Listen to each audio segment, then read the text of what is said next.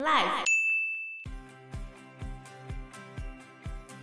在蒲松龄的认知里面，他老婆太丑，他想要换一个头，不算什么严重的事情啊。啊，对，而且它里面的很多故事里面，所有的狐仙一定都长得很漂亮，那些男生都是喜欢漂亮的，真的。没有丑的狐仙，有老的那一种，嗯，但是只要是年轻的都是很漂亮的。Hello，大家好，我是 Joe，我是方娜，我是 Anna。那另外一个科举很倒霉的人，他虽然很会考试，但是他最终还是 GG 了。这个人就是我们电视剧里面常常出现的一个人，叫做唐伯虎。别人笑我太疯癫，我笑他人看不穿。不见武林豪杰墓，无花无酒锄作田。唐伯虎点秋香的那个唐伯虎，那唐伯虎没有考过的原因是他卷入了一场作弊疑云。那这部片就要演这个吗？唐伯虎点秋香你没看过？啊？我没有看过。你竟然没看过？我都看他别的片，这样 什么真人专家之类的。哦，唐伯虎本人考试是超有自信，他也觉得这很简单，嗯、没什么了不起。然后于是呢，他去考完试之后，那一年考试刚好出的特别难。考完试大家就在喝酒讨论刚才考试的题目嘛。他喝完酒之后，他就走到其他人面前说。这题目你们觉得很难是吗？没有没有，绝对不难，我今年一定第一名了。然后大家就呵呵笑嘛，呵呵呵，嗯、这种很狂的人太多了，知道吗？嗯。后来榜单张贴之后，第一名不是唐伯虎，为什么？他被抓走了，他被逮捕。当时候这道题非常难，只有两个人答完，一个就是唐伯虎。另外一个叫做徐经，双人徐，经典的经。原本主考官想要在这两张考卷里面挑选出一个当榜首嘛，结果呢，唐伯虎竟然讲说自己会是第一名。为什么这么难？你凭什么说你一定第一名？凭他很有自信啊，不行哦。就因为他讲了这句话吗？这一句话被人家检举，说他作弊啊。对，然后他就被卷入调查。然后事实上是什么嘞？事实上的确是有人泄露考题，但是不是泄露给唐伯虎，所以唐伯虎被误会了。你竟然敢讲说你一定第一名，那你一定是被泄露的那个人嘛？哦。于是他从此之后不能当官，真衰，超级衰。这样还是话不能乱讲吧？不过因为他从此之后不能当官，所以他艺术成就才会那么高啊。哦。这算塞翁失马吗？也不能这么说吧。哦，因为他以前的读书人就还是很想当官啊。嗯，观看蒲松龄为什么要写那么多书生？真的，对不对？怀才不遇。那陆判的故事到这边还没有结束哦。这个人一旦得到好处之后，往往就会不断的越要越多，越要越多。但还好，他又没有不好的结局。原来啊，吴世玉有个女儿，世玉就是御史的其中一种，就有点类似现在的监察院监察委员。原来吴世玉有个女儿，长得十分的美丽，先后订了两家婚事，但是都没能结婚，丈夫就死了，所以十九岁了还没有嫁出去。在正月十五元宵节那天，她去逛十王殿，当时人多混杂。有个无赖看中了她的美色，暗中探知了她的住所之后，趁着夜黑风高的晚上，跳过墙，在小姐的寝室门口挖洞钻了进去，在小姐床边先杀死一个小丫鬟，接着强行就想要奸淫了小姐，但小姐拼命抗拒，大声呼喊，无赖急了，就把小姐杀了。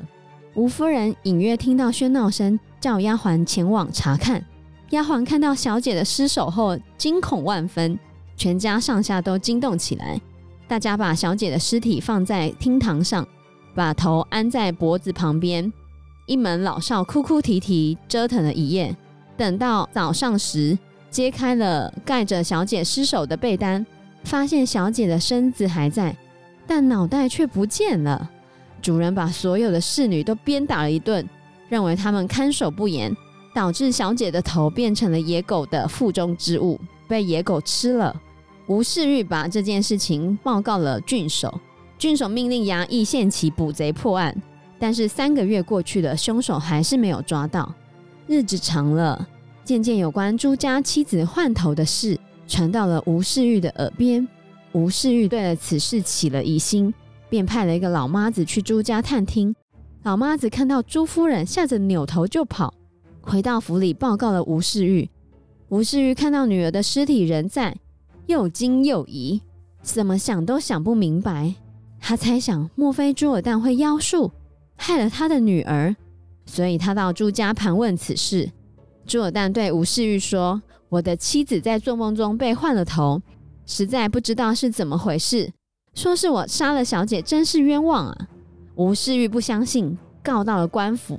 官府把朱家人口都审问了一遍，所有的口供都和朱尔旦说的一样。郡守无法判断这个案子，只好把朱尔旦放了。朱尔旦回家之后，找到陆判官，请陆判官出个主意。陆判官说：“这事不难，我让吴家的女儿自己去说吧。”当天晚上，吴世玉就梦见女儿说：“我是被苏溪的一个杨大年所害的，和朱尔旦没有关系。朱尔旦曾嫌他的妻子不够漂亮，所以陆判官拿我的头给他妻子换上了，所以我的身子死了，但是脑袋还活着。”希望您不要和朱家结仇啊！醒来之后，吴世玉就把梦中的事告诉他的夫人，夫人也做了一个相同的梦，所以吴世玉把梦中之事告诉了官府。官府查问之后，果然有杨大年这个人，就把他抓来拷问，终于让他认罪伏法了。后来吴世玉去拜访朱尔旦，请求和朱夫人相见。后来他认朱夫人为女儿。从此，朱尔旦就成了他的女婿了。后来，吴世玉就把朱夫人原本的头安在他自己的女儿身上，然后埋葬了。朱尔旦曾经三次进京参加礼部会试，但都违反了考场规定而落榜，所以对于考试做官的这条路就灰心了。就这样过了三十年后，有一天晚上，陆判官告诉朱尔旦说：“你活不久了。”朱尔旦问我何时会死？陆判官说：“还有五天。”朱尔旦问：“您能救我吗？”陆判官说：“生死都是上天所定的，怎么能够凭你的希望就改变呢？而且豁达一点来看，生死本来就是同样一件事，何必认为生就是快乐，死就是悲哀呢？”朱尔旦听了之后觉得很有道理，所以就去准备他临终用的衣服、棉被和棺材。准备就绪之后，他就穿着寿衣死了。第二天，朱夫人扶着他的灵柩哭泣。朱尔旦忽然飘飘忽忽的从外面走来，朱夫人非常害怕。朱尔旦说：“我虽然已经是鬼，但和生前没有什么两样，因为担心你们孤儿寡母，真是舍不得啊。”朱夫人听了非常的难过，不禁痛哭流涕。朱尔旦委婉的安慰着妻子。朱夫人说：“古时有人死了又还魂的说法，你竟然能够显灵，为何无法再生呢？”朱尔旦说：“天数不能违背啊。”朱夫人又问：“你在阴间做什么事呢？”朱尔旦回答说：“陆判官推荐我办理一些文案事务，也有官爵在身，不必受什么苦。”朱夫人原本还想问些什么，朱尔旦说：“陆判官和我一块来的，请你准备一些酒菜。”后来，朱夫人依照他的嘱咐准备了酒菜，发现他们两人高声谈笑饮酒，就像生前一样。到了半夜再窥视，屋子里面已经空荡荡的，不见两人的踪影了。从此之后，朱尔旦每过三五天就会来一趟，有时还会留在家里过夜，顺便料理家里的事情。朱尔旦的儿子叫做朱伟，刚五岁。朱尔旦每次来都要抱抱儿子。等到儿子七八岁时，就在灯下教他读书。他的儿子也挺聪明的，九岁时就能写文章，十五岁时已经成为秀才了。此时他也不知道朱尔旦早就已经死了。但在之后，朱尔旦渐渐就来的少了，过好几个月才来一次。有一天，朱尔旦晚上又来了，他对妻子说：“今晚要跟你永别了。”妻子问他：“你要去哪？”朱尔旦说：“我被任命为太华卿，要到很远的地方就职，那里事情繁多，路途遥远，以后就无法再回来了。”母子两个都抱着朱尔旦哭。朱尔旦安慰妻子说：“不要这样，儿子已经长大成人，家境也还过得去。世界上哪有不散的宴席呢？”又看着儿子说：“你要好好做人，不要毁了我留下的家业。十年后我们会再见的。”从此之后，他就再也没有回来过。后来，朱伟二十五岁那年中了进士。有一天，他奉皇上之命去祭祀西岳华山。经过华阴的时候，忽然间有一队高官的车马急速奔驰而来。朱伟非常惊讶，审视车中坐着的人，原来就是他的父亲。朱伟跳下马来，哭着跪在旁边。朱尔旦就停下车子说：“你的官声很好，我在九泉之下也可以瞑目了。”朱伟依然长跪不起。朱尔旦把话说完之后，便起身催促车马飞驰而去。当车马跑出一段路之后，朱尔旦回头看看，解下身上的佩刀，派了随从送给儿子，远远地对朱伟喊着：“带上这把刀，可以保你一生富贵。”朱伟原本想追随他的父亲，但是只见车马随从飘忽不定，像一阵风一样，转眼之间消失不见。朱伟痛苦的心久久无法平复，他抽起父亲给的刀，注视着，只见佩刀制造的非常精致，上面刻着一行字：“胆愈大而心愈小，志愈圆而行愈方。”这句话的解释是：智慧要圆通，品性要端正，胆量要大，但是心思却要细腻。朱伟后来也当了官，共生了五个孩子。有一天晚上，他梦见朱尔旦说：“你的佩刀应该送给第四个儿子朱浑。”后来朱浑也当了高官，非常的清廉，名声很好。这就是陆判的故事。嗯、但你看朱尔旦，他即便这样子，还是过得很好，没有任何被惩罚。对啊，他又没做什么坏事，他只是交到一个好朋友，他为什么要被处罚？但是，一般。就是戏剧改的话，都会把朱尔旦改成他越要越多。对，就换心之后就开始得寸进尺。没错，越来越贪心。嗯，简单来说，蒲松龄他笔下的朱尔旦是知道要到什么程度，我就不要再继续要了。比如说，他知道自己的心被换了之后，还是没办法当到高官，他后来也就放下，他也就释然了这件事情啊。嗯。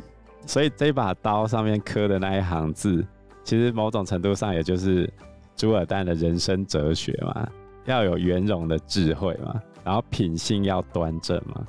你如果不讲说他偷走人家头的这件事情，可是偷走人家头是陆判帮他偷的，对吧？他只是要求陆判看可不可以让他妻子变正美啊？对啊，身材不错，我想要换一个更好的脸。嗯，但他又不知道陆判是要怎么做。哦，对，对不对？有啊，他有说他要换头啊。哦，好像是。应该说，在蒲松龄的认知里面，他老婆太丑，他想要换一个头，不算什么严重的事情啊。啊，对，而且它里面的很多故事里面，所有的狐仙一定都长得很漂亮，然后那些男生都是喜欢漂亮的，真的没有丑的狐仙，没有。有老的那一种，嗯，但是只要是年轻的都是很漂亮的。原来，而且里面每个男生都是喜好美色的。你看，像那个聂小倩里面，宁采臣还不是一样？嗯、嘴巴上说应该是有守住啊。嗯，对啦，嘴巴上说不要，但是身体倒是挺诚实的呀。而且事实上，在中国古代的时候，也的确发生过换心的奇闻。哦，比如说战国时代有一个神医叫做扁鹊，他帮两个人看病，假设是 A 跟 B 这两个人，他就跟这两个人说：“你们的病哦，要治好的话，你们两个心脏要交换，你们两个分别带了不适合的心脏，这样子啊。”于是呢，扁鹊用麻醉酒让两个人昏迷三日，然后把他们两个的胸腔打开之后交换心脏，再帮他们敷上药。然后醒了之后完好如初，怎么可能？外科手术啊？一个是战国时期的仁义啊，书就这样写的，又不是我讲的。而且这两个人换完心之后，最特别的事情是什么？他们一换完心离开之后，性情大变，他们走入了对方的家门啊，然后把别人的老婆认为是自己的老婆。